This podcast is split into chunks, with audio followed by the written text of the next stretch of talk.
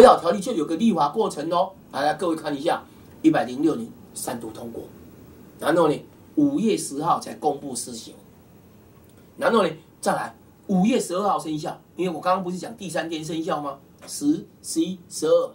那到一百零七年增订十条之一，一百零九年再次修正，所以我们整个围绕条例叫做《都市危险及老老旧建筑物加速重建条例》嘛，简称围绕条例。所以围绕条例是一百零六年啊，那一百零六年以后它有一个时间效力啊，所以结论各位看一下围绕条例，你看看这个法多单纯，母法十三条，细则十二条，讲白一点，二十五条就在定了。那二十五条你说定了没办法，因为都跟冗长嘛，所以各位看一下时辰时辰到一百零九年三年以内，它是给你百分之十啊，但是。如果超过三年，它就慢慢递减哦。那持有税五年，那最近各位有没有听到最近的新闻？因为因为一百一十一年五月十一号，它五年可以再加五年呐。所以最近三月份的新闻有啊，有讲说，也五月到了，五月到了。所以持有税要不要再减免？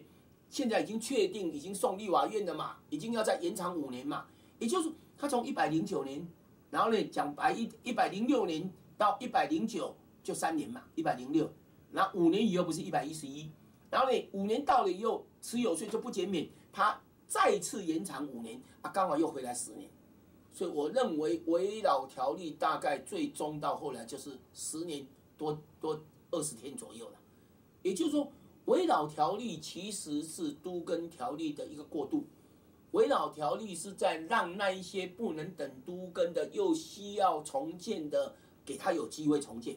所以他就有个有个时辰奖励，但是时辰奖励三年到了，你们又不做，他只好改规模奖励。什么叫规模？就是一定面积。所以我我就做了一个表嘛。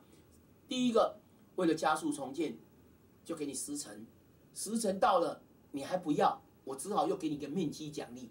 总而言之，就是规模奖励嘛。然后税金减免五年，也会给你延长五年。所以结论，第一个问题，如果有人问说，王老师。围绕条例的持有税的减免跟都跟一不一样？我告诉各位一样。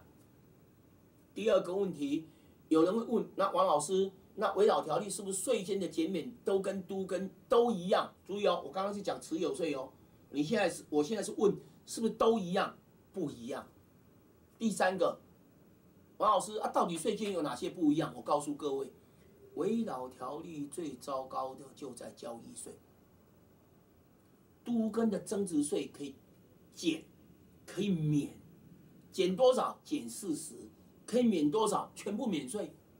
围绕条例，增值税没有减，也没有免。那反过来，契税呢？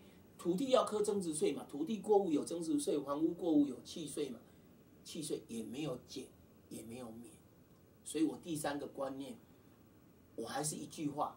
各位不得已才去做围绕条例，要不然我还是鼓励各位相信开发整合，找比较懂专业的人帮各位去做开发整合，或者说开发整合，因为不是你们的邻居嘛，你住在那边那么久的，我比较热心的一些地主们帮忙开发整合的团队一起来做开发整合嘛，来鼓励大家都跟。从多数决，然后慢慢往前走，走到不许讲逼不好听，鞭策好了，鞭策少数服从多数来做大规模的都根，才是最有利的啦。